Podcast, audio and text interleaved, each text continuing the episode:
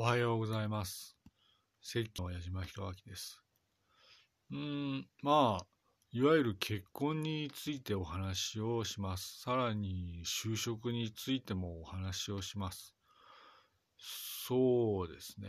まあ、結婚についてですが、いわゆる結婚というのは、それは、そのたった一人でいいんだと。昔からおじいちゃんおばあちゃんが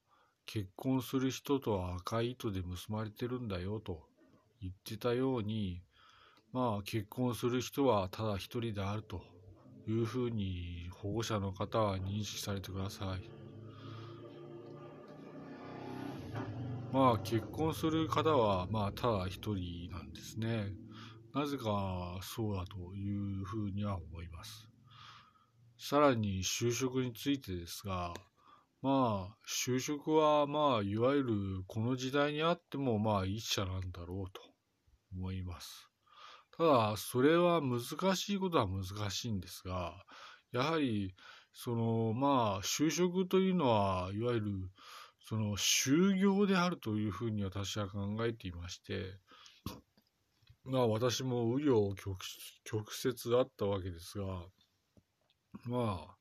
文章を書く仕事に就いたんだという自覚がありまして、まあ、矢島弘明は文章を書く仕事に就いたんだなという認識を持っています。つまり就職したわけですね。まあ、皆さん就職されるわけでしょうが、まあ、たった一つの、まあ、ことに就職するんだという点で昔から、まあ、全然変わらないんだと。この日本ではたった一つのことにまあ就職するんだというのは昔から変わってないんだなというふうに思います。まあ結婚ですが結婚っていうのはたった一人であり